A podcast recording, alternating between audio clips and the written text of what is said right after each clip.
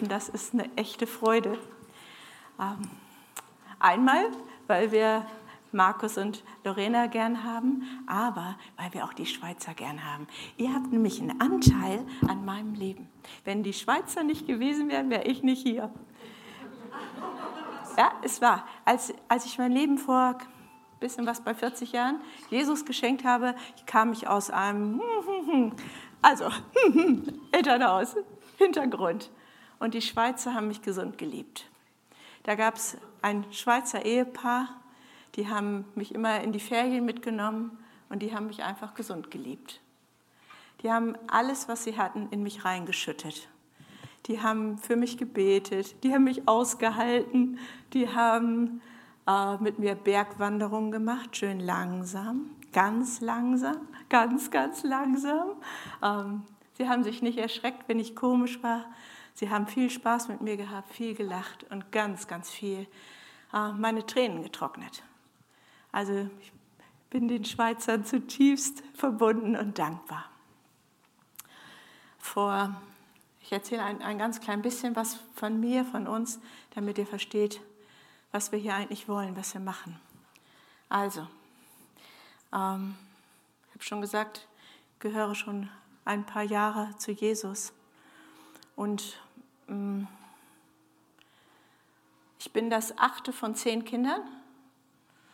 Und bei uns, äh, also es war schon okay, alles war gut, so, ähm, oder ziemlich gut, mit kleinen Abstrichen. Aber ähm, bei uns hatte jeder eine kleine Aufgabe irgendwie, ich habe das immer gelernt, dass man ein bisschen funktioniert. Jeder musste irgendetwas tun, das ist auch gut so bei so vielen Kindern, das hilft schon sehr. Und dann habe ich mein Leben Jesus geschenkt und bin in eine Gemeinde gekommen. Es war eine sehr, sehr feine, gute Gemeinde. Aber da ging das auch so. Da haben wir auch ein bisschen Dienste gehabt. Habe viel über Gott gelernt, habe viel über sein Herz gelernt, aber noch mehr habe ich Dienste gelernt. Und dann irgendwann war ich schon selber in so einem Dienst drin und ähm, wir waren auf, einem, auf einer Konferenz, sollten der Mitarbeiter sein und ich war eigentlich, wenn ich ehrlich bin, ich war ausgebrannt. Ich bin ein Menschenliebhaber, an der Stelle äh, hatte ich eine Schafallergie. Also, ich glaube, ich war schon ein bisschen, war ich schon Pastor in der Zeit? Egal. Also auf jeden Fall, ich war müde ich war innerlich müde und habe gedacht, ich bete jeden Tag für Erweckung und gleichzeitig fürchte ich sie, weil ich fürchte, dass plötzlich ganz viele Menschen kommen mit ganz vielen Problemen. Und dann dachte ich, ja, und wer soll sich darum kümmern? Ich habe jetzt schon keine Zeit mehr. Das ist, das ist mir zu viel. Und das hat mich innerlich echt ein bisschen zerlegt. Ich dachte, Gott, traue ich dir das eigentlich gar nicht zu? Also es war so ein bisschen, mein Herz war so ein bisschen hin und her. Und dann, äh, weil wir so viel zu tun hatten, weil wir so viel zu tun hatten, so viel zu tun hatten, sind wir ein bisschen zu spät gekommen zu der Konferenz. Also die Mitarbeiter sollten schon einen Tag vorher da sein und wir waren auch einen Tag vorher, aber sehr knapp in der Zeit, fast wie heute. Heute hatten wir nicht Schuld, das war es die Bahn. Aber sonst, da war es schon, ne, dies, dies, noch und das noch und noch ein Termin und noch eben kurz und hier noch eben kurz anrufen und da noch kurz sprechen und da noch eben etwas machen. Wenn ich zu schnell spreche, macht einfach so, spreche ich langsamer. Also auf jeden Fall sind wir dahin und die waren sehr freundlich und gesagt, oh, wie schön, dass ihr da seid. Wir haben genug Mitarbeiter. Entspannt euch doch. Da dachte ich, entspannen? Was meinen die? Was möchten die von mir? Was soll ich hier tun? Und die haben gesagt, entspann dich, genieß es doch einfach. Oder genieß doch einfach. Äh, okay, na gut, dann versuchen wir das. Und dann war die erste Anbetungszeit, so schön wie ihr es gemacht habt, vielen Dank, die erste Anbetungszeit. Leute haben uns reingenommen in die Gegenwart Gottes und Gott ist gekommen. Und dann hat, hat jemand für mich, gab es einen Aufruf, ich weiß schon gar nicht mehr für was, auf jeden Fall habe ich gedacht, ist immer gut für sich beten zu lassen, das kann nie schaden, hat ja keine negative Nebenwirkung, bin ich also nach vorne gegangen. Und dann hat's mich, bin ich umgefallen. Das war ein bisschen irritierend, dachte ich, was jetzt? Aber ich habe mich so wohl gefühlt. Ich habe mich so unglaublich wohl gefühlt. Und ich hatte gar keine Lust aufzustehen. Ich dachte, ja, die haben gesagt, ich soll mich entspannen, dann entspanne ich mich jetzt. Dann ist das so. Und dann habe ich gedacht, von meinem inneren Gefühl habe ich gedacht, ich bin da jetzt vielleicht zehn Minuten. nach, ich glaube, anderthalb Stunden hat Dieter an mir gerüttelt, hat gesagt, Schatz, der Gottesdienst ist fertig, wollen wir nach Hause gehen? Nein, nein, ich will nicht nach Hause gehen. Und vorher habe ich gedacht, jeder Mensch ist mir einer zu viel. Und danach hat das ein bisschen schwer mit mir gehabt, weil ich gedacht habe, kann ich, kann ich dich kennenlernen? Sprichst du hoffentlich eine andere Sprache als dich, als ich? Kann ich dich kennenlernen? Hättest du noch ein Bett frei? Könnte ich bei dir zwei Nächte wohnen und bei euch noch drei? Also ich wollte mit jedem mit und je ausländischer die aussahen, umso besser. Da dachte ich, ein Abenteuer, neue Menschen kennenlernen. Kann ich dich kennenlernen? Kann ich deine Sprache lernen? Solche Sachen. Dieter hat Mühe mit mir gehabt. Was war passiert? Was war passiert, als ich da lag? Als ich da lag, hatte ich eine Vision. Und es war vielleicht mehr als nur ein Gedanke, es war viel, viel mehr für mich. Nämlich, ich habe mich gesehen äh, im Thronsaal Gottes. Riesig groß, riesiger Thronsaal, riesig, ganz schön groß. Ich ganz hinten an der Tür, Gott ganz vorne. Und dann dachte ich, okay, du hast jetzt genau 10 Sekunden oder 0,10 Sekunden, um die wichtigsten Fragen deines Lebens zu stellen. Und mein Kopf war wie Leergefecht. Da war gar mal nichts mehr drin. Da funktionierte überhaupt nichts. Da dachte ich, okay, ich habe es wieder verpatzt. Jetzt hätte ich die Chance und ich kann nicht. Mir fällt nichts ein. Ganz kurz danach hat sich das verändert, das Bild, und ich war ganz nah bei ihm. Er saß am Schreibtisch und ich stand plötzlich neben ihm. Und dann legt er so ganz liebevoll den Arm um mich, lächelt mich an und sagt, Maria, du bist meine Tochter und du weißt nicht, was ich arbeite. Das müssen wir ändern. Und dann hat er mir gezeigt, was er arbeitet und hat mir gezeigt, dass er Menschen liebt, von früh bis spät und von spät bis früh. Dass alles, was er tut, initiiert ist über Liebe. Dass alles, was er tut, ein Fundament der Liebe hat, weil er nicht anders kann. Er hat nicht nur Liebe, er ist die Liebe. Ich habe gesehen, wie er Menschen gesund geliebt hat. Ich habe gesehen, wie er Menschen aus Gefängnissen geholt hat. Ich habe gesehen, wie er ähm, Menschenherzen berührt hat, dass sie wieder lebendig geworden sind. Ich durfte zugucken bei so vielen Dingen und ich wollte da nicht weg. Ich wollte da auf gar keinen Fall weg. Ich habe gedacht, das, das ist es, das ist es, wonach ich mein Leben lang mich gesehnt habe. Das ist es, den Vater im Himmel so in Aktion zu sehen. So zu sehen, wie ich habe Jesus plötzlich nochmal anders verstanden, tiefer verstanden, habe mehr verstanden, dass es ein unglaubliches Liebeswerk ist, was da geschehen ist. Ich hatte schon verstanden, dass es ein Erlösungswerk ist. Ich hatte sogar verstanden, dass Jesus mich lieb hat. Aber diese tiefe Liebe, die hat alles in mir verändert. Die hat alles in mir verändert. Ähm, arbeite ich jetzt weniger als vorher? Manchmal, aber meistens nicht. Also ich bin immer noch ziemlich aktiv, aber ähm, es ist nicht mehr so, dass ich meine Identität daraus ziehe, sondern es ist vielmehr so, dass ich weiß, ähm, er doktert die Menschen gesund und ich darf einfach daneben stehen und zugucken. Und das macht mir wieder Spaß. So, wollen wir jemanden gesund doktern? Ich bin dabei. Was machen wir heute? Abenteuer, Abenteuer. Aber ich bin nicht mehr verantwortlich. Wisst ihr, das ist ein großer Unterschied. Vorher habe ich gedacht, da kommt jemand und ist krank und ich bin verantwortlich, weil ich weiß ja, mein Gott will heilen. Und dann habe ich ja gedacht, wie kriegen wir das jetzt hin? Hoffentlich begreift er das, hoffentlich kommt Gott jetzt, hoffentlich, hoffentlich, hoffentlich. Und plötzlich dachte ich, oh, und ich gehe zugucken, was für ein Abenteuer, was für ein Spaß ist das denn? Und das macht mir Spaß. Es macht mir einfach Spaß, in der Gegenwart Gottes zu sein, in der Gegenwart des Vaters zu sein. Am Anfang der Bibel heißt es, dass Gott uns gemacht hat in seinem Image. Ne? Haben wir, glaube ich, alle schon mal gelesen oder in, äh, zusammen gegenüber oder so. Also schöne Worte sind da ja. Und ich habe ganz viele Bibeln. Ich sammle die nämlich. Also falls jemand eine Bibel verschenken will, ne? ich sammle die. Muss nur ein bisschen größer geschrieben werden, weil ich ein bisschen älter bin. Auf jeden Fall habe ich wieder eine schöne neue Übersetzung. Da steht drin, dass wir Menschen sind, geschaffen zu seiner Gegenwart. Zur Gegenwart Gottes. Menschen geschaffen zu seiner Gegenwart. Und ich weiß nicht, wie es bei euch ist. Ne? Es gibt Menschen, die habe ich sehr, sehr gerne in meiner Gegenwart und bei manchen, hm, da kann ich auch so ein bisschen Abstand nehmen. Wir hatten so eine Nachbarin, da konnten wir so ein bisschen Abstand nehmen. Die ist nett, mittel, mittelnett. Aber die hat immer zuerst geschimpft. die hat mich manchmal angerufen und dann hat sie mir erzählt, über wen sie sich alles geärgert hat.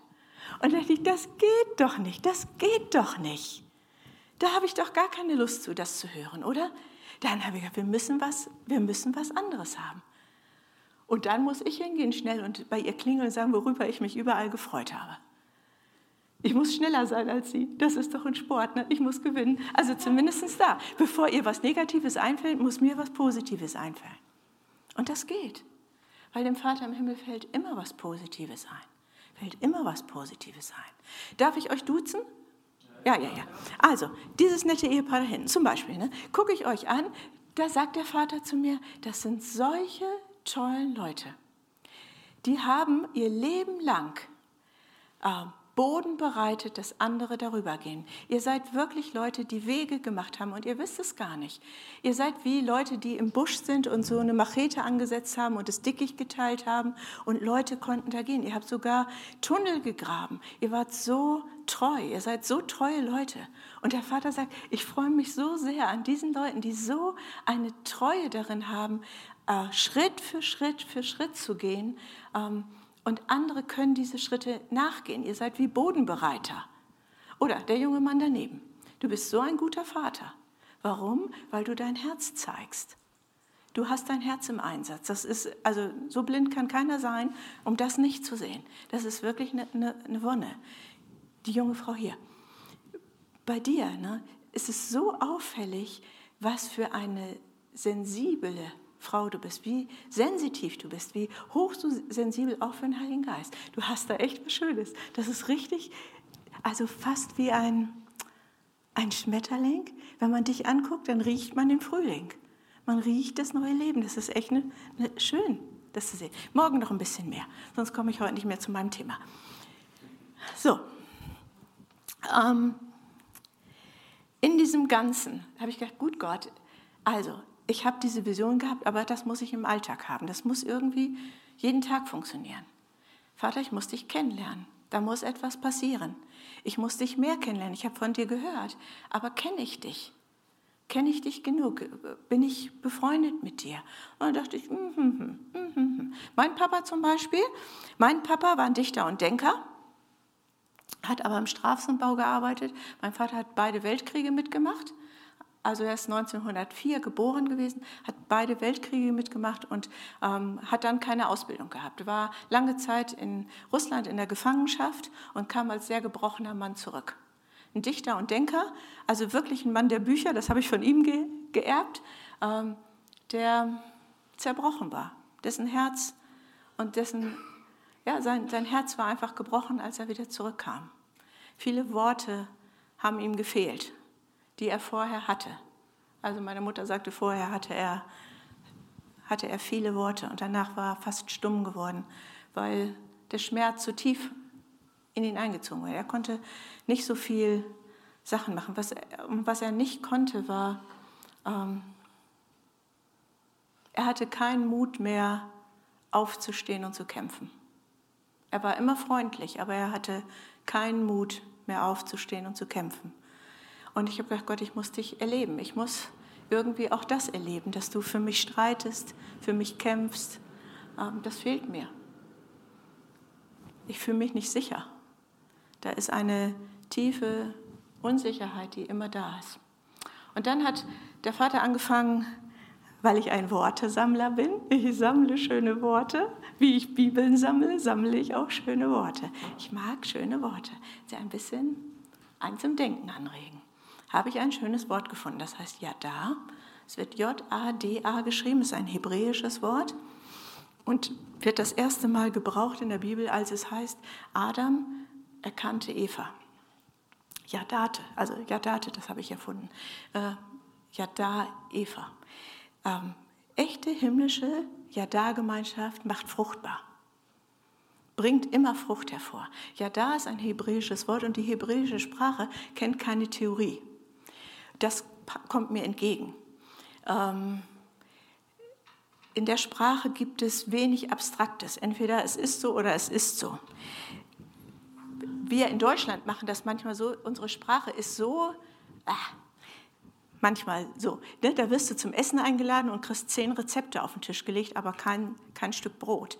Davon wird man nicht satt. Das kann ja noch so bunt sein, hilft einem ja gar nicht weiter. Ne? Gehst mit knurrem Magen wieder weg. Denk ja, toll, eine Rezeptesammlung. Was hilft mir das jetzt? Ich brauche ein Stück Brot oder ein Apfel oder irgendetwas so zwischen die Zähne würde mir ja lieber gefallen. Also, und die hebräische Sprache, die ist so, die ist ganz was zum Anfassen. Das ist alltagstauglich. Ja, da meint die tiefstmögliche, sich ständig erweiternde Vertrautheit zwischen Gott und seinen Menschen. Etwas Wachstümliches. Also, wenn ich zum Beispiel, zum Beispiel, ich möchte eine Ja-Da-Freundschaft zu diesen beiden netten Leuten haben, das würde bedeuten, ähm, ich, ich muss mich erstmal ihnen nähern. Dann würde ich ein Stück meines Herzens, ein Stück, nicht alles, man muss klug sein, nie immer alles sofort, immer vorsichtig. Ein Stück meines Herzens würde ich ihnen schenken und hoffen, dass sie es annimmt. Das Wort Gottes sagt uns, dass Gott uns zuerst geliebt hat. Er hat sein, er hat ganze Sache gemacht. Wir sind vorsichtiger. Sein ganzes Herz genommen und uns geschenkt. Und dann geht es darum, was machen wir mit diesem Herzen? Nehmen wir so, oh ja, Herz, ne? Ja, prima. Habe ich schon mal gesehen. Weglegen. Oder aber denken, oh Herz. Und ich nehme das und setze das an mein Herz an, lasse es einwachsen. Und dann, vielleicht, wenn wir uns einig sind, dass wir wirklich eine Beziehung wollen, auf dieser Ebene, vielleicht würden Sie mir ein Stück Ihres Herzens schenken. Wieder mit dem Risiko, wird sie da vernünftig mit umgehen. Und da brauche ich ja nicht prophetisch zu sein, um zu wissen, dass wir alle das schon erlebt haben, dass das manchmal nicht geklappt hat. Dass das manchmal ganz schön wehgetan hat, oder? Da hast du ein Stück deines Herzens verschenkt. Ne? Das sagt Gott dir zum Beispiel. Ne? Er sagt, du hast oft gewagt, dein Herz zu verschenken und hast manches eingesteckt, was dir nicht wohlgetan hat. Aber er sagt dir, dass er jeden Schmerz von dir gesammelt hat, jeden Schmerz und jedes Stück deines Herzens, was vielleicht jemand anders nicht wollte, er wollte es. Er hat es bei sich eingebaut und da ist es sehr, sehr gut. Und in seinem Herzen wird es wie Permut, da wird es umkleidet, da wird es wie Perlen. Und ich glaube, du hast viele Perlen gesammelt schon. Und du weißt das gar nicht, wie viele Perlen du schon gesammelt hast für seine schöne Krone. Ganz erstaunlich viele. Also das Herz zu verschenken ist ein risikoreiches Unterfangen und gleichzeitig können wir gar nicht leben, ohne es zu tun, sonst funktionieren wir. Das gehört zum Leben dazu. Eigentlich wollen wir das alle. Wir möchten alle dass unser Herz gesehen wird. Und Herz meint, wenn wir die Bibel betrachten, Persönlichkeitsmitte. Es meint nicht nur dieses Gefühl, das denken ja manche, ne, so äh, alles so rosarot und Gefühl und so. Nee, nee, nee. Die Bibel ist da sehr, sehr sorgfältig und sie sagt, äh, das Herz ist unsere Persönlichkeitsmitte. Meint unseren Willen, meint unseren Verstand, meint unser Gefühl, gehört unbedingt dazu, meint unseren ganzen Einsatz. Du sollst, du darfst den Herrn, dein Gott lieben mit deinem Ganzen ganz. Also ja, da ist so was Ganzes. Und ähm, ich würde uns das gerne noch mal zeigen, weil ich denke in Bildern. Also wenn ihr ne, merkt, sie, sie, sie erzählt lauter Bildergeschichten, das ist wie Kinder. Ich kann gut mit Kindern, weil die mir gut gefallen. Und ich kann halt so denken. Und ihr schafft das schon. Das traue ich den Schweizern alle mal zu die haben schon so viel geschafft. Also ich brauche mal, ich brauche mal den Vater. Könntest du kurz nach vorne kommen? Äh, Marco, kannst du kurz nach vorne kommen? Kannst du da? Stell dich einfach dekorativ neben ihn. Und Lorena, würdest du dich auch einfach nur daneben stellen? Das kriegt Lorena. Das kriegt der Sohn. Ihr stellt euch einfach und guckt da in die, zu den netten Leuten. Hat jemand zufällig eine Bibel bei? Wie gut, dass du gerade hier bist, ne? Wie praktisch, dass du gerade hier bist. Ich mache eure Geräte kaputt. Nein, nein, das wäre mir voll peinlich. Und ich piepe. Bei mir piept's. Das kriegst du. Mach dir das hübsch schon. Ich brauche eine schöne Bibel. Hat jemand eine Bibel beizupflichten? Wunderbar. Du leist mir die? Dankeschön. Oh, die sieht auch gut aus. Oh, die riecht auch gut. Ne? Ey, wisst ihr nicht? Im Himmel habe ich das reserviert. Da werde ich eingeschlossen, ganz bestimmt. Ne, da wird man ja nicht eingeschlossen, aber da gehe ich in eine große Bibliothek. In, Im Himmel gibt es eine Bibliothek, also Einschub, Klammer auf. Im Himmel gibt es eine Bibliothek, das habe ich auch gesehen, ich war da. Da gibt es eine Bibliothek und da sind Bücher über uns alle drin. Über jeden Menschen gibt es so ein Buch. Und das ist nicht, ne, da steht nicht drin, was du schlecht gemacht hast oder so. Hat doch Gott überhaupt kein Interesse dran. Da steht alles drin, was lebendig ist. Da werden die Geschichten des Lebens gesammelt. Da gibt es äh, Menschen, die haben richtig fette, dicke Bücher, weil sie so lebendig waren, so, so viel waren. Und bei anderen, da ist nur der Pappdeckel, da ist noch nichts dazwischen. Die können sich noch mal ne, ihr Leben mal Jesus schenken, das wird besser.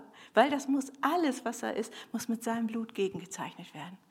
Aber dann hat es echt Ewigkeitswert. Da war ich auch, da durfte ich ein paar Sachen lesen. Das ist spannend, spannend, spannend, spannend. Da gehe ich wieder hin, da lasse ich mich einschließen. Habe ich schon gesagt, so drei bis zwölf Ewigkeiten werde ich da sein. Das ist schon mal sicher, ganz sicher. Das hältst du kurz fest. Das mach einfach lang und du kriegst das noch. Also, ja, ja, ja, nur festhalten. Also, nur damit wir es ein bisschen verstehen, was ich will. Vater, Sohn und Heiliger Geist, man kann es deutlich erkennen. Ne? Jetzt, wo ich sage, seht ihr es auch, oder? Das ist doch super. Wir, wenn wir über Gott den Vater sprechen, dann wir brauchen eine Idee, äh, mit was wir es zu tun kriegen. Und da ich in Bildern denke, habe ich versucht, ein, ein Bild dazu zu entwickeln.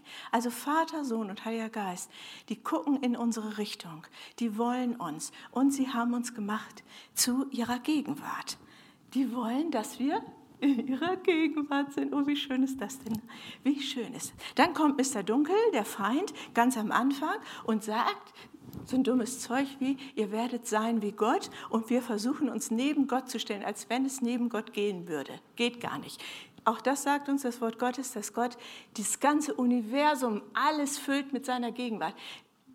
Auf der Ebene von ebenbürtig neben ihm zu stehen, das also dummer geht gar nicht. Das Dumme, das zusätzliche Dumme ist dabei, wenn man das macht, wenn man sich verführen lässt vom Feind und stellt sich innerlich, weil anders geht es gar nicht, auf so eine Ebene neben Gott. Und dann guckt man, Gott, wo bist du? Ne? Und da wir so Tunnelmenschen sind, da können wir lange suchen. Wir können ja suchen, Gott, wo bist du? Ne? Und dann sagt Gott, kannst du Positionswechsel machen? Das nennt man Bekehrung. Plötzlich ist er wieder da. Oh, wie schön ist das denn? Ne? Ja, ja, so ist es. Also, der Vater. Das muss so ganz drüber. Häng dir das mal drüber. Kannst du das auch noch festhalten? Du bist jung und Multitasking, du schaffst das. Du kriegst das noch mit in die Hand und du das.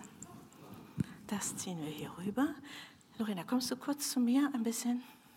Also, Vater, Sohn und Heiliger Geist haben diese Ja-Da-Gemeinschaft.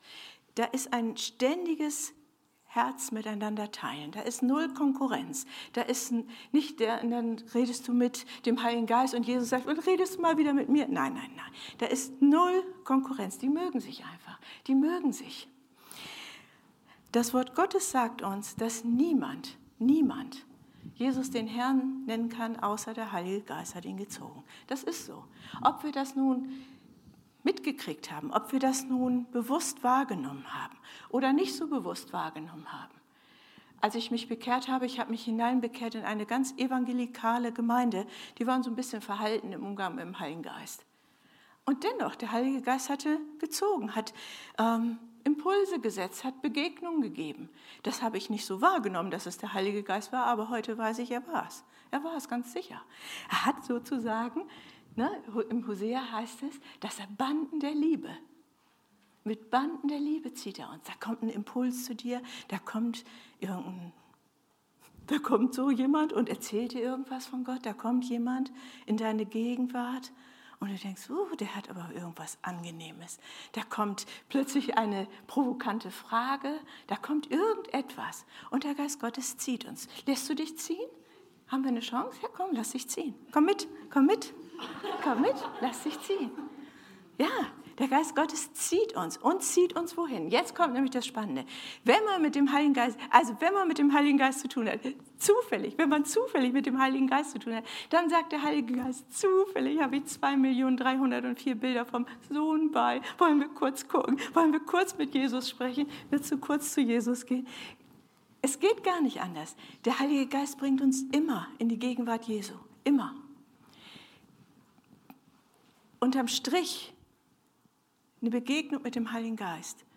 Unterm Strich vertieft sie immer die Liebe zu Jesus. Immer. Egal wie sie ist. Selbst wenn also eine meiner Erstlingsbegegnungen mit dem Heiligen Geist war zum Beispiel, dass ich ein Sündenbewusstsein bekommen habe. Ich bin katholisch aufgewachsen. Ich bin sogar in eine katholische Schule gegangen. Wir hatten jeden Freitagmorgen Gottesdienst. Alles, ich dachte, ich komme im Himmel. Also, aber ich kannte ihn überhaupt nicht. Ich hatte null Idee. Als ich klein war, ist hier jemand katholisch? Dass ich nichts Falsches sage. Als ich klein war, da mussten wir einmal in der Woche zur Beichte. Da habe ich gedacht, ja, bin ich mit meiner besten Freundin hingegangen, habe gesagt, was beichtest du heute? Kannst du mir, wir tauschen hin und her, damit wir irgendwas sagen. Wir hatten keine Idee, wir haben es nicht verstanden. Wir haben das nicht verstanden. Wir haben gedacht, okay, der Pastor will da was hören, dann sagen wir ihm halt was. Wir haben das echt nicht verstanden. Aber als ich mich bekehrt habe, da habe ich es verstanden. Da habe ich verstanden, dass ich getrennt bin dass, dass ich mich nicht rausreden kann, dass es nicht darum geht, dass er mir mein äh, Fehlverhalten aufzählt, sondern dass da eine Trennung zwischen ihm und mir ist und dass diese Trennung ihm wehtut. Da habe ich es verstanden. Erst begegnet mit dem Heiligen Geist, ich habe das verstanden. Ich wusste plötzlich, ich will zu Jesus, ich will und ich brauche Hilfe. Ich kann das nicht alleine. Ich muss irgendeine Hilfe kriegen. Also der Heilige Geist zieht uns immer zu Jesus, immer, immer, immer. Und Jesus, der ist auch ganz süß drauf, der sagt, wo wir gerade so nett zusammen sind, willst du mit mir nach Hause kommen? Willst du zufällig den Papa kennenlernen? Soll ich dich mitnehmen? Denn Jesus sagt, niemand, also er sagt, ne, wer mich sieht, sieht den Vater. Wer mit mir zusammen ist, der, der kommt gar nicht dran vorbei. Ich bringe dich zum Vater. Wir denken immer, wir kommen zu Jesus und dann so ein bisschen nett und dann Auftragsliste. Auf geht's, mach was, tu was, rette die Welt, ähm, mach irgendwas, aber mach es schnell, mach es richtig, mach es. Und dann rennen wir hin und her und kommen wieder zurück und sagen, habe ich nicht so gut gemacht, rennen wir wieder zu Jesus. Und Jesus, der ist den ganzen Tag damit beschäftigt, irgendwelche Sachen wieder auszubügeln. Dabei sagt er, auch Schätzelchen, komm doch zum Vater, komm doch erstmal nach Hause. Komm doch dahin, wo du zu Hause bist, wo, wo du erstmal Seele ausatmen kannst. Der Vater macht dann nämlich was ganz, ganz Schönes. Er bekleidet uns mit Herrlichkeit. Und zwar bedeutet Herrlichkeit, ich habe ja früher immer gedacht, Herrlichkeit ist Glitzer, deshalb habe ich solche schönen Sachen, weil ich Glitzer mag. Aber Herrlichkeit, auch wieder vom Wort her, ist eigentlich die Gegenwart Gottes. Adam und Eva, als sie sich entschieden haben, dieser blöden Schlange zu glauben, ähm, haben die Herrlichkeit verloren, haben die Gegenwart Gottes verloren. Und dann ist was Komisches passiert. Das hat mich am Anfang, habe ich gedacht, was? Ne? Sie essen vom Baum der Erkenntnis. Und was war ihre erste Offenbarung, die sie hatten? Die erste. Dass sie nackt sind. Ne? Das steht aber schon weiter davor. Da dachte ich, was für eine Offenbarung. Das ist ja jetzt gar nichts Neues. Das wissen schon alle, nur ihr habt es noch nicht gewusst, aber alle anderen wissen das. Ne? Was ist das für eine Offenbarung? Dafür habt ihr alles aufgegeben. Und dann hat der Vater zu mir gesprochen und gesagt, doch, sie sind anders nackt als vorher. Sie haben nämlich die Bedeckung meiner Gegenwart verloren. Und meine Gegenwart macht all, das macht den vollkommenen Unterschied, den vollkommenen Unterschied. Absoluten, vollkommenen Unterschied. Und dann passieren nämlich ein paar ganz, ganz schöne Sachen. Gegründet ist das Ganze auf der Liebe Gottes. Und hier passieren ein paar ganz schöne Sachen. Und leider musst du jetzt ein bisschen herhalten für die, wir üben noch, ne? Okay. Also, es steht geschrieben, dass ähm, Jesus uns die ganze Autorität, also Jesus hat die ganze Autorität und wir in ihm ganz viel, ganz schön viel Autorität haben. Dann tendieren wir dazu, wir tendieren dazu, ihm die Autorität wegzunehmen und selber zu machen, loszurennen, als wenn er das hergeben würde. Dabei, wenn man es richtig liest, heißt, dann darfst du hier anhören, da heißt es nämlich gemeinsam. Wir machen es gemeinsam. Hier geht es um ein Miteinander, gemeinsam machen. Also Jesus lädt uns ein, gemeinsam mit ihm in dieser Autorität unterwegs zu sein. Gemeinsam, nicht losgelöst. Wir tendieren dahin, es versuchen wegzureißen, als wenn das gehen würde. Ne? Quatsch, aber wieder. Ne? Wir versuchen das immer. Und dann zischen wir los. In dieser ganzen schönen Autorität, also wir erleben hier das, ist, das nenne ich den Yada-Raum. Wir leben, erleben den Raum, wo wir ankommen, wo wir sein dürfen.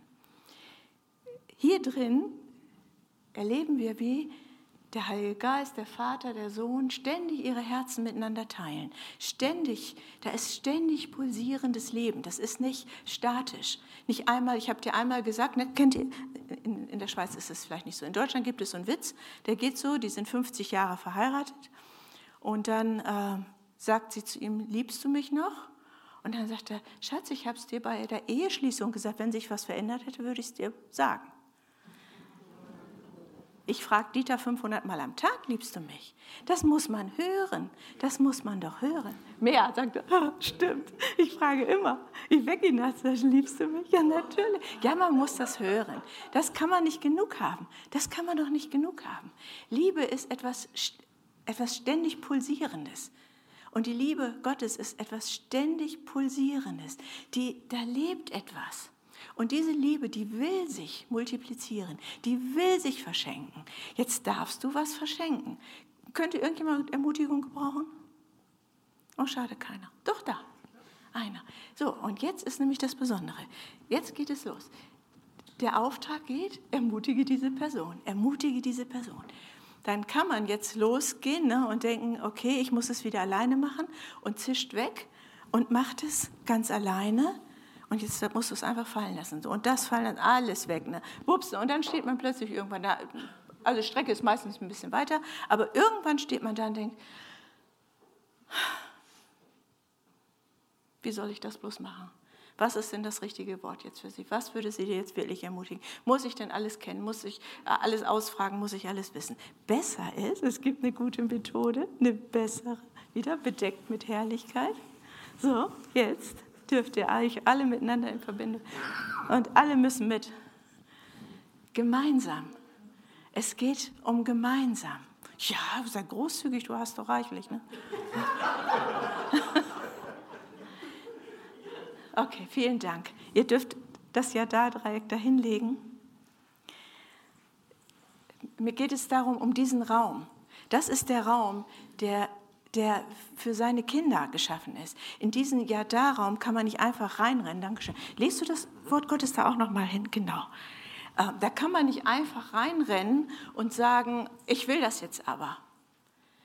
In, in ähm, einen Raum der Liebe in einen Raum des Herzens Gottes kann man nicht einfach reinrennen. Aber er ist jederzeit und immer offen für seine Kinder. Immer. Er ist offen für seine Kinder. Kinder, ähm, wer hat Kinder von euch? Hm, sehr gut. Je kürzer die sind, ne? umso mehr dürfen die doch, oder? Also, die ganz Kleinen, die Frischlinge, die schlafen auf deinem Bauch. Ah, die holst du in dein Bett. Natürlich. Die sind fast immer bei dir oder du bist fast immer bei ihnen. Jede Mutter ist fast immer bei den Frischlingen. Fast immer. Man ist mindestens in, in Hörweite. Heute hilft uns die Technik so ein bisschen, aber man, früher, als es das noch nicht gab, hat man versucht, immer in Hörweite zu sein. Zimmertüren wurden offen gelassen, damit man das Baby hört. Beim ersten stehst du nachts noch auf und guckst 15 Mal, ob das noch atmet. Das ist so ein Geschenk, oder? Da liegt plötzlich so ein kleines Wesen. Das ist so außergewöhnlich. Aber Kinder haben so viele Vorrechte. Und sie haben Vorrechte nicht, weil sie sich die verdienen, sondern weil sie deine Kinder sind. Sie dürfen an deinen Kühlschrank gehen, wenn sie ein bisschen größer sind. Sie dürfen ganz schön viele Sachen machen. Das würde ja wohl hoffentlich wahrscheinlich nicht jedes Nachbarkind dürfen. Es hat was mit der Beziehung zu tun. Es hat was mit der Zugehörigkeit zu tun. Es hat was damit zu tun, äh, wo man sich hinordnet. Wenn wir uns hinordnen und sagen, Vater, ich, ich ordne mich dir zu. Ich bin durch Jesus hineingekommen in, in diese Beziehung. Ich habe mich rufen lassen. Ich möchte darin leben. Ich möchte dich nicht von außen betrachten, sondern von innen. Und das ist es, ähm, was uns der Vater anbietet, von innen her zu sehen. Mehr zu sehen, tiefer zu sehen, seinen Herzschlag, seinen, seinen Puls zu verstehen. Zuerst für uns, zuerst für uns und dann für den Nächsten. Hier passieren tausend Millionen gute Sachen drin, ähm, wirklich tausend Millionen gute Sachen. Aber ich will mal ein paar aufgreifen, von, vom Wort Gottes her macht der Vater was Besonderes und das macht nur der himmlische Vater und das brauchen wir unbedingt. Jesus hat es uns vorgemacht und wenn er es gebraucht hat, dann sollten wir nicht zu, zu stolz sein, es anzunehmen. Nämlich, der Vater gibt die Identität. In der hebräischen Kultur waren die Väter die Namensgeber. Das haben nicht die Mütter ausgesucht, das haben die Väter ausgesucht. Da haben wir ein bisschen mehr Einfluss gewonnen mittlerweile. Ne? Ich glaube, die meisten Mütter setzen sich da ganz schön gut durch. Aber ähm, mit der Namensgebung ging es um ein, eine Identität, die man über dem Kind ausgesprochen hat. Ähm, Jesus wusste, dass er Identität hat. Er wusste, dass er der geliebte Sohn ist. Das war sein, sein Höchstes. Er wollte gar nicht mehr sein. Von ihm wird gesagt, dass er Prophet war, dass er Erlöser ist. Ich kenne, ich schlafe manchmal nicht so gut, dann suche ich mit jedem Buchstaben des Alphabets Namen für Jesus. Ich überlege mir, was, was er alles ist. Und es ist locker. Also das Alphabet geht locker durch. Und ich weiß sogar, es gibt 365 Namen alleine, die die Bibel sagt. Also es gibt ganz schön viel. Man kann immer noch was Neues lernen und was Neues finden über ihn. Aber seine eigentliche Identität, das, was er sein wollte, war Sohn. Er ist dafür gekreuzigt worden, dass er sagt, ich bin der Sohn Gottes. Das hat die religiösen Geister ja sowas von, haben die Blutdruck gekriegt. Ne, die haben ja, boah, hier die Halsader hatte ja, bomb, vibriert da, weil der sowas gesagt hat. Er konnte Kranke heilen, das hat sie geärgert, aber ah, das kann man noch wegstecken. Aber sagen, dass man der Sohn Gottes ist, das war, boah, das hat die aufgeregt. Warum? Weil es eine Beziehung ausgedrückt hat. Er hat gesagt, das ist mein Abba.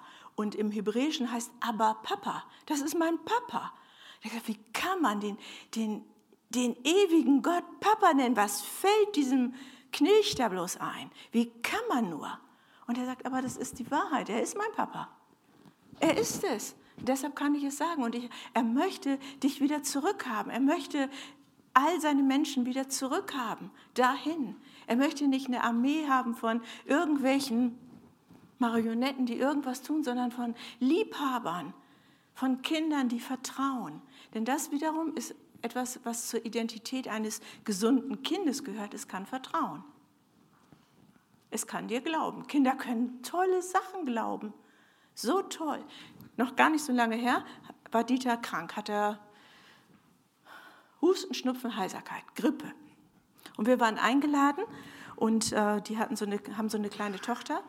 Und da bin ich alleine hingegangen. Und dann sagt sie, wo ist Dieter? Und dann sagt sie, er ist krank. Guckt sie mich an, wie nur Kinder angucken können, sagen, hast du gebetet? Und ich sage, ja, habe ich gebetet. Hast du richtig gebetet? Okay, es gibt ein richtig und ein falsch. Äh, kannst du mir kurz sagen, wie richtig geht? Ja, sagt sie, das kann ich. Und war sie ganz ernst. Und mach die Augen zu und das war kein Widerspruch. Ich musste also die Augen zu machen, Augen zu. Mach die Augen zu. Jetzt musst du in den Himmel greifen und du musst jetzt die Salbe runterholen. Ich dachte, was für eine Salbe? Sagt sie, frag, ich hole jetzt die Salbe. Also ich greife in den Himmel, hole ich die Salbe. Sie, die nimmst du mit nach Hause und dann schmierst du Dieter damit ein. Alles klar. Ich dachte, jetzt ist fertig, nichts ist fertig. Wieder, mach das nochmal, jetzt holst du den Hustensaft runter. Ich den Hustensaft runtergeholt. So sagt sie. Und dann dachte ich, jetzt ist gut. Ne? Dann sagt sie, mach das vor. Ich will das sehen, ob du das richtig machst. Also musste ich das nochmal machen und alle Gäste waren da und ich musste das vorführen. Habe ich auch brav vorgeführt. Dann bin ich nach Hause gegangen. Er war wirklich fiebrig. Der hat das gar nicht mitgekriegt. Habe ich das wieder gemacht. Ich habe die Augen zugemacht, ich habe die Salbe runtergeholt, habe ihn einbalsamiert, ich habe den Saft runter gesagt, Dieter, schluck mal kurz. Brav hat er geschluckt, hat er nichts gekriegt von mir. Ne? er kennt mich schon ein bisschen länger, er weiß, dass ich solche Mätzchen mache. Also er schluckt das brav. Am nächsten Morgen war er fieberfrei. Er war fieberfrei. Es war weg. Das können doch nur Kinder, oder? Und ich will von ihnen lernen. Ich will das unbedingt lernen, weil die das mit so einer, also absolut klar, so ist das eben, dann macht das so. Da habe ich gedacht, ja, so ist das eben, dann mache ich das doch. Wäre ich doch dumm, wenn ich das auslassen würde. Die hat das mit so einem Glauben gefüllt. Für sie war das absolut klar. Ich habe lange Zeit in der Klinik gearbeitet, habe mit herzkranken Kindern zusammengearbeitet. War immer in zwei Sachen, bevor die Gemeinde mich ganz bezahlen konnte, habe ich zwei Jobs gemacht, ein bisschen in der Klinik gearbeitet und ein bisschen in der Gemeinde. Und da hatten wir so einen kurzen, ähm, der, der Vater hat, hat ähm, bei uns als Arzt gearbeitet und dann kam der kurze auf Besuch beim Papa und hat ein, ein Edding mitgebracht, so ein Stift zum, und hat alle angemalt, alle, ob die wollten oder nicht. Der hat die alle gemarkert. Irgendwo hatte jeder irgendwie von ihm so ein Ding. Und dann habe ich ihn gefragt, was machst du da? Und dann hat er gesagt, mein Papa doktert die gleich alle gesund, das müssen die schon mal wissen. Der war vollkommen davon überzeugt. Und ich sage euch, die Stimmung in der Klinik hat sich verändert. Der Kurze war mit so einer Überzeugung am Werk, dass sein Papa die gesund, gesund doktert. Das war für ihn überhaupt keine Frage, dass sein Vater der beste Arzt der ganzen Welt ist. Dann haben wir in der Gemeinde, habe ich gedacht, ich muss lernen von den Kleinen. Dann haben wir in der Gemeinde Ministry-Team gehabt und ich war dafür zuständig. Und dann kamen irgendwann die Kinder und haben gesagt, wir wollen auch Ministry-Team sein. Sehr gut, sehr gut, machen wir. Aber müsst ihr auch beten. Ja, haben sie gesagt, das machen wir auch. Dann waren sie sonntags dran, kommt so eine kleine Mannschaft da an und das ging denen alles viel zu langsam. Diese Erwachsenen, die ihnen alles erklären wollten, was jetzt sowieso nur langweilig ist, oder? Wen interessiert das, ob du nun Rücken oder Bein oder Kopf hast? Davon wird es ja auch nicht besser. Ne? Auf jeden Fall sind die Kurzen wieder losgelaufen und haben gesagt, Pix gesund. Das war, die haben, die haben uns, also, Pieks gesund. Die haben uns eine Spritze gegeben, alle. Pieks gesund, Pieks gesund, Pieks gesund. Freunde, wir hatten mehr Heilung, als wir je zuvor hatten. Wir hatten mehr. Weil die haben uns, ne, das war wie so eine kleine Spritze, ne, wir sind alle geimpft worden und dann war es das. Dann bei einer Person, das fand ich auch absolut interessant, bei einer Person haben sie plötzlich das äh, System verändert. Da hatten sie so ein kleines Plüschherz und haben dem das immer auf die Augen gedrückt. Und haben gesagt, die Liebe Gottes küsst dich, die Liebe Gottes küsst dich. Der Mann hatte einen Tumor hier, das wussten die Kinder gar nicht. Er hatte einen Tumor hier ganz an der Hypophyse. Das wussten die Kinder nicht. Das müssen die auch nicht wissen. Wollen die, also davon wird es ja auch nicht besser. Ne? Dann war der zwei Monate später in der Uniklinik, der war komplett geheilt, die konnten den Tumor nicht mehr finden. Geküsst mit der Liebe Gottes. Sie haben ihn immer nur geküsst. Und ich habe gedacht, du stör die Kinder nicht. Das kriegt man hier wenn, wenn wir in der Identität des Vaters sind. Und das ist, ja, das klingt jetzt vielleicht ein bisschen kindisch. Und das kann man nicht nachmachen, sondern da muss etwas in unserem Herzen passieren, dass wir wieder die Erlaubnis haben, Kinder des Allerhöchsten zu sein. Und das heißt nicht kindisch zu sein, sondern kindlich. Und kindlich heißt, ich vertraue ihm. Ich rechne damit, dass mein Papa das schon macht. Ich rechne damit, dass er das hinkriegt. Das nächste, das ist ganz nah bei der Identität, das ist Bedeutung. Wir brauchen es, Bedeutung zu haben. Und Gott sagt, du hast Bedeutung. Du bist nicht irgendjemand. Du bist das geliebte Kind. Du bist nicht irgendjemand. In seine Hände hat er dich gezeichnet. Er, trägt dich in deinem Herzen, in seinem Herzen. Du bist nicht irgendjemand, du bist nicht austauschbar. Du bist nicht äh, nur gut, solange du funktionierst. Einer meiner Brüder ähm, war geistig und körperbehindert von Anfang an. Und er war älter als ich, ich habe ihn gar nicht anders kennengelernt. Der konnte gar nichts. Ich gar nichts. Konnte nicht lesen, er konnte ein bisschen sprechen, er konnte nicht wirklich gut alleine essen, sich selbst versorgen sowieso nicht. Er konnte nichts. Hat er Bedeutung für Gott? Ich denke tausendmal. hat der Vater auch mal zu mir gesprochen. Er hat gesagt, Maria, du denkst, dass du klug bist, aber ich bin klug. Ich bin klug. Mein Intellekt hat alles geschaffen. Ich habe alles, alles, alles geschaffen.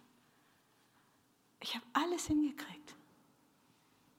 Und ich habe Menschen gemacht zu meiner Gegenwart. Und jeder, der mit seinem ganzen Herzen bei mir ist, der überzeugt mich. Jeder, der mich nur überzeugen und beeindrucken will, der langweilt mich. Du hast Bedeutung, jeder hat Bedeutung, weil ihr Bedeutung für mich habt. Es macht den Unterschied. Ich sage das immer wieder, ich glaube, dass Gott herzkrank ist.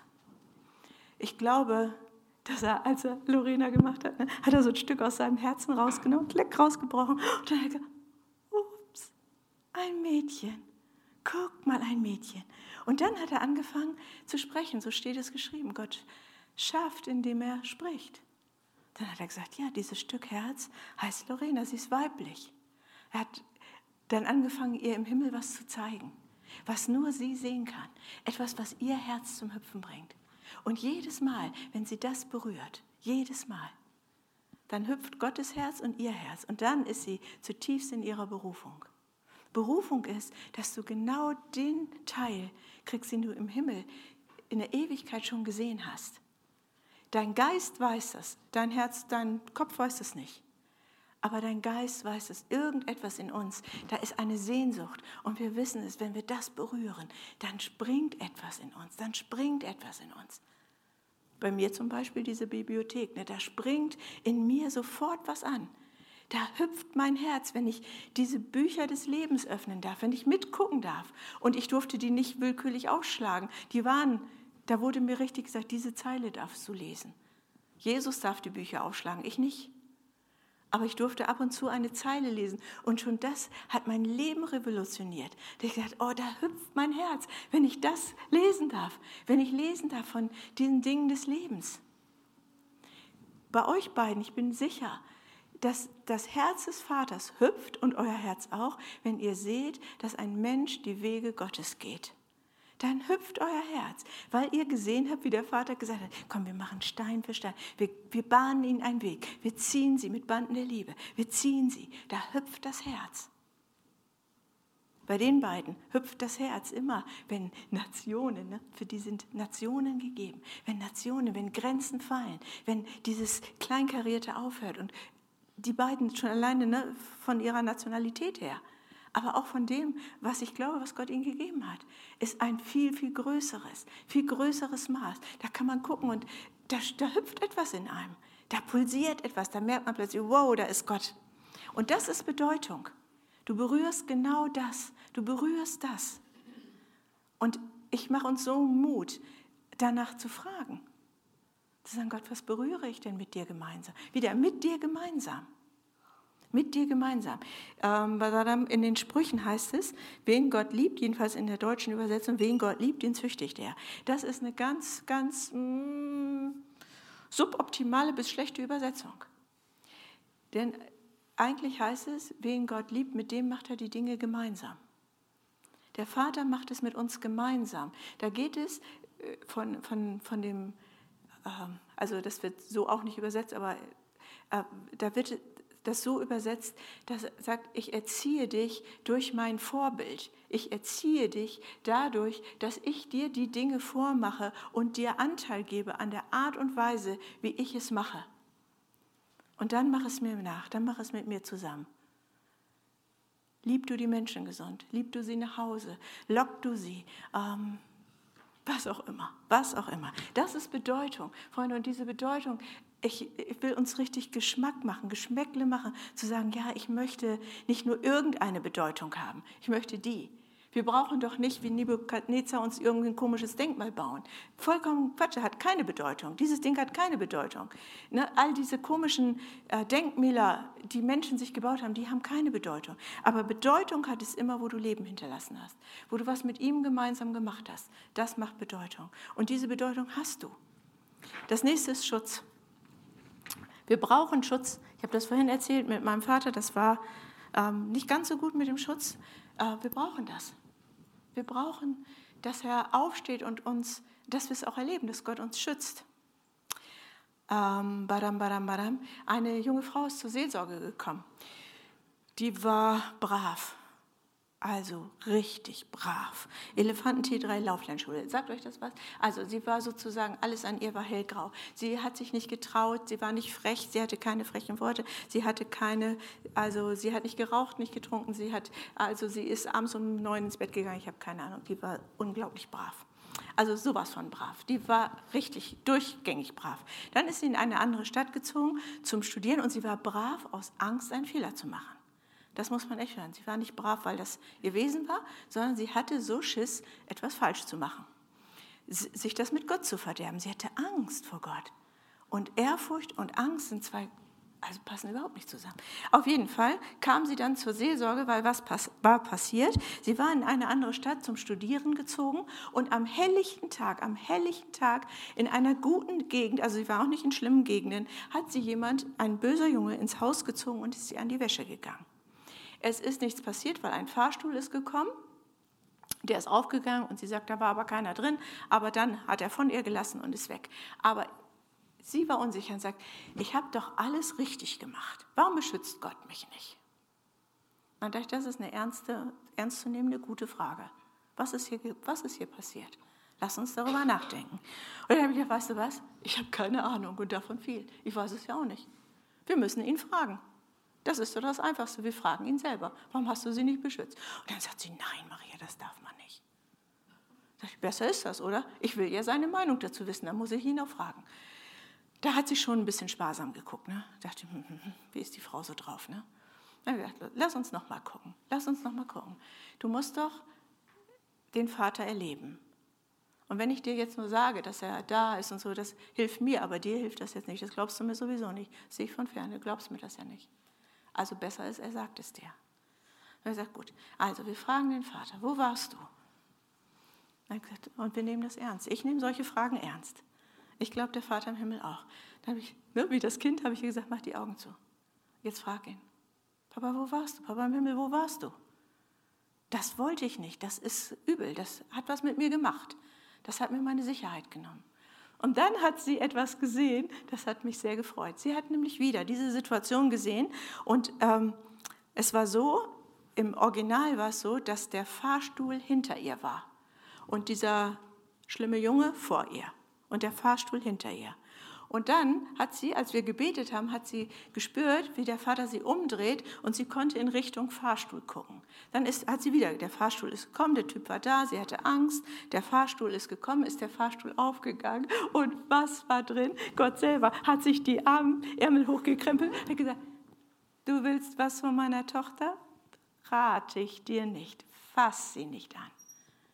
Da war Gott selber oder ein Engel oder ein was auch immer. Aber auf jeden Fall hat sie gewusst, Gott selber kommt vom Himmel und haut dem zwei auf die zwölf, wenn er sie anfasst. Danach war sie so sicher, so geborgen. Die war so geborgen. Das kann man niemandem einreden. Die hat so gewusst, Gott selber kümmert sich so sehr um mich. Er lässt mich nicht im Stich. Ja, manche Situationen sind doof. Absolut doof. Manche Situationen sind hammerhart aber er lässt sich nicht alleine. Das nächste ist, was wir unbedingt brauchen, ist Versorgung. Und zwar Versorgung nicht nur materieller Art, sondern auch emotionaler Art. Ne, ich frage ihn dauernd, liebst du mich? Das heißt, ich bin ein bisschen emotional unversorgtes Kind. Das bin ich. Da, ich habe da nicht so eine, ich habe da keinen Tank. Das läuft mir irgendwie so durch. Ich muss das immer wieder neu hören. Ich kann das nicht sammeln. Das, das schaffe ich irgendwie nicht. Deshalb ne, muss er, zum Glück habe ich einen Mann mit Nerven wie Drahtseilen geheiratet. Der Jetzt wieder was Freches von ihm. Ne? Frage ich ihn, liebst du mich? Sagt er, ja. Frage ich ihn nochmal, liebst du mich wirklich? Ja, Maria liebt dich. Manchmal frage ich dann, warum. Ne? Das habe ich mir abgewöhnt. Habe ich ihn gefragt, warum liebst du mich? Ne? Da grinst er mich an und sagt, weil Gott mich zwingt. ja, so ist das. ja, das hatte ich nun davon. Ne? Aber ich bin ja froh, dass Gott auf meiner Seite ist. Also wir brauchen Versorgung auch im Emotionalen. Wir brauchen sie im Geist. Wir brauchen hier eine gute Gemeinschaft. Das brauchen wir. Wir sind nicht für allein geschaffen. Mensch allein geht nicht. Wir brauchen einander. Das gute Wort, was dir hilft, kannst du dir nicht selber sagen. Das ist schlichtweg die Wahrheit. Wir brauchen die Ermutigung einander. Wir brauchen es, dass wir einander wahrnehmen. Wir brauchen das. Wir brauchen das. Wir brauchen das. Einer schlägt tausend und zwei zehntausend und drei schon und dann rechnet mal hoch. Hoi, hoi, hoi, was wir hier unternehmen könnten, oder? Was wir hier für eine Sprungkraft haben. Hallo, einer, einer tausend, zwei zehntausend. Man kann so ein bisschen rechnen. Ne? Also die Schweiz habt ihr doch locker in der Tasche, oder? Locker, würde ich sagen. Locker. Ja? Wir brauchen einander und wir brauchen die emotionale Versorgung. Wir brauchen die Umarmung. Wir brauchen die Berührung. Ich kenne einen Mann, der ist sehr beeindruckend. Der, mit dem war ich äh, in Indien zum Missionseinsatz, haben wir in Slums gearbeitet und der hat alle Leute immer berührt. Immer. Der ist immer so rumgelaufen, hat alle. Und in Indien ist das nicht schwer, jemanden zu berühren, weil die berühren dich. Ne? Das ist ja jede Menge Masse Mensch. Dann, äh, und er hat immer gesagt, Jesus liebt dich. Ne? Und ich dachte, ja, das ist ein süßer Typ. Also alles gut. Ne? Dann waren wir in einem internationalen Gottesdienst, einfach um so ein bisschen selber mal wieder zu tanken. Da flippt da plötzlich eine Person aus, wird laut, springt da rum, macht da Töne. Und ich dachte, ups, was ist hier los? Ne? Hat er versucht, ehrlich mal auch was sagen zu dürfen. Was hat er uns erzählt? Er hat uns erzählt, er war im Bahnhof und er war blind, er war ein Bettler. Er war im Bahnhof und er war ein blinder Bettler. Und der Bahnhof, das könnt ihr euch hier nicht vorstellen. Ihr müsst euch vorstellen, alle Menschen, die in der Schweiz leben, den versuchen wir in einen Bahnhof zu kriegen. So ungefähr fühlt sich so ein Bahnhof an. Da wimmelt es von Menschen. Du weißt überhaupt nicht, wo du hintreten sollst. So viel Masse Mensch. Auf jeden Fall in so einem Bahnhof war er da und hat gebettelt. Und er war blind. Und unser Missionsleiter ist so, wie er immer ist, da durchgegangen und hat ihn berührt. Er hat ihn nur berührt, wie er tausend andere berührt hat. Er hat gesagt, Jesus liebt dich. In dem Moment, wo er ihn berührt hat, ist er geheilt worden. Und er hat gesagt, er war's. Ich kenne seine Stimme wieder. Ich weiß es ganz genau. Ich habe versucht, ihn zu greifen, aber er war schon wieder weg. Er war's. Wir wissen gar nicht, was eine Berührung auslöst. Eine gute Berührung.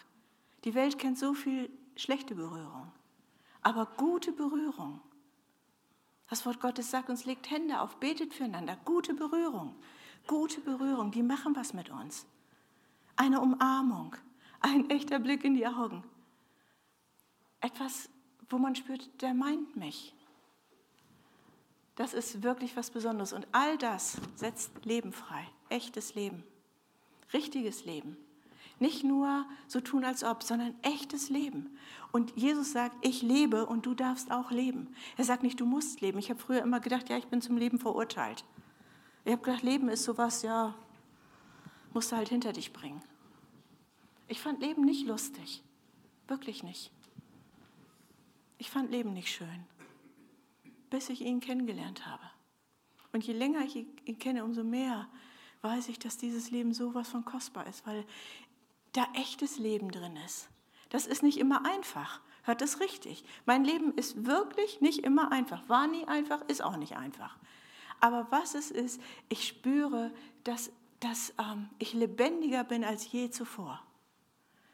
Weil ich angeschlossen bin an dieses Leben vom Himmel. Und das dürfen wir. Und die meisten, wir sind es ja auch. Aber was ich noch mal damit sagen möchte, ist, es lohnt sich, und das ist nur ein Teil dessen, was vom Vater kommt. Es ist das, was vom Vater selber kommt. Es lohnt sich mehr, als wir uns vorstellen können, diesen Raum einzunehmen, der für uns reserviert ist. Da kann so schnell keiner rein. Gerne können wir Millionen mitbringen. Gerne. Jesus hat es auch gesagt. Er hat gesagt, ich bin die Tür zum Vater. Gerne. Aber wir müssen nicht die Tür sein, sondern er ist die Tür. Und wir dürfen zu ihm bringen. Und er nimmt sie mit in die Gegenwart des Vaters. Aber das Allerbeste ist, wir selber nehmen das ein. Wir sagen, ja, ich will, ich will hier drin sein, ich will das haben. Und das müssen wir dann nicht machen. Das ist wie geerbt. Ne? Ich weiß ja nicht, was du erbst, also mindestens ein Fahrrad, oder? Hast du ein Fahrrad? Ihr sagt Velo dazu, ne? Velo dazu, Velo? Sowas, ne? Hast du, hast du eins? Sowas braucht man, oder? Ist absolut. Man erbt was. man erbt materielle Dinge, aber man erbt auch die Dinge des Herzens. Man erbt die Dinge des Herzens. Und wir sind die Erben des Vaters im Himmel. Wir dürfen mit ihm das erben. So, und jetzt ist es eine Minute vor neun. Ne? Ich würde uns ganz gerne einladen, das schafft ihr, das schafft ihr. Ich bin ein bisschen eine, ne, ich mag es gerne, wenn es praktisch wird. Deshalb würde ich uns einladen, Dieter, würdest du einmal zu mir kommen? Wir machen hier so ein, ein Baldachin und jeder darf, wenn er das möchte, hier einfach reinkommen, sich ganz kurz, ganz kurz damit wir ins Bett kommen und alle anderen auch, einfach kurz hier reinstellen und sagen, ich will meinen, meinen Platz einnehmen. Und dann gehst du da wieder raus, aber stell dich einfach mal unter die Gegenwart Gottes. Ganz kurz. Yes, kommt einmal her. Ja, kommt nur. Seid willkommen in ihm. Willkommen in seinem Herzen. Ja, großer, sei willkommen. Ich muss dich sehen. dich auch, du schöne Frau. Ja, du bist auch so schön lebendig, ne? Da ist noch so jemand. Bedeckt mit der Herrlichkeit. Da sind sie, diese tollen Leute. Bedeckt mit der Herrlichkeit seiner Gegenwart. Noch jemand, der prickelt vor Leben. Sei willkommen hier. Der Papa mit dem großen Herzen. Yes. Und da ist sie, die Tänzerin. Du hast so schöne, so schöne Bewegung. Deine Bewegung ist so schön. Gott sieht das so gerne und ich auch. Bewegst dich schön. Da kommen noch so zwei hübsche. Kommt in die Gegenwart Gottes. So, da ist der Papa dazu, ne? Komm dazu. Jawohl. Eine Familie in der Gegenwart Gottes. Kann es doch nicht besser sein, oder? Kann nicht besser sein. Yes. Uh, ein großer, ein Mann Gottes. Ja, nimm es, nimm deinen Platz ein. Da ist für dich auch viel, viel mehr Raum, als du denkst. Viel mehr. Bloß nicht knauserig sein. Komm rein. Komm in seine Gegenwart. Du auch, komm mit. Gehört doch zusammen, oder? Ja, also. Mit Herrlichkeit bedeckt. Kommt nur. Komm nur, du Schöne. Da ist sie, die zarte Blume. Da ist sie. Komm her, du mit dem schenkenden Herzen. Das ist der Mann mit dem großen, sensitiven. Du bist ein Flieger. Er nennt dich Flieger. Du bist echt ein Flieger. ja. Und du bist einer mit so einem klaren Blick. Es ist schön, deine Augen zu sehen. Ein ganz tiefer, ein tiefer Blick. Du hast einen guten Blick. Schön ist das. Da kommt sie, die Mama, die Mutter vieler. Da sagt der Vater auch richtig Danke zu dir, dass du dein Herz immer wieder geöffnet hast für so viele Menschen. Dass du es hast finden lassen. Er sagt dir richtig Danke.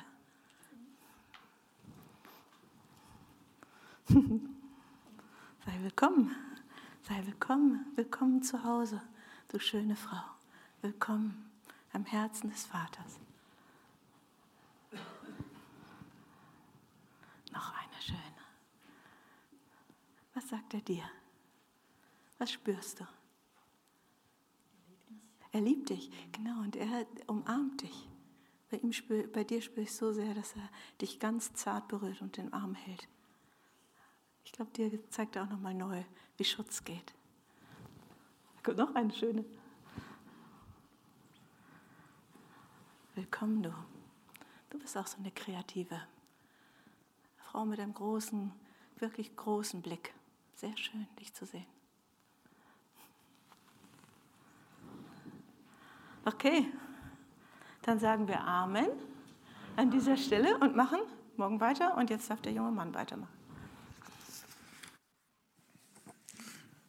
Ja, vielen herzlichen Dank für deinen Dienst. Wir singen noch ein Lied, schließen dann ab. Ähm, Getränke hinten sind frei. Aber wir singen zuerst noch ein Lied.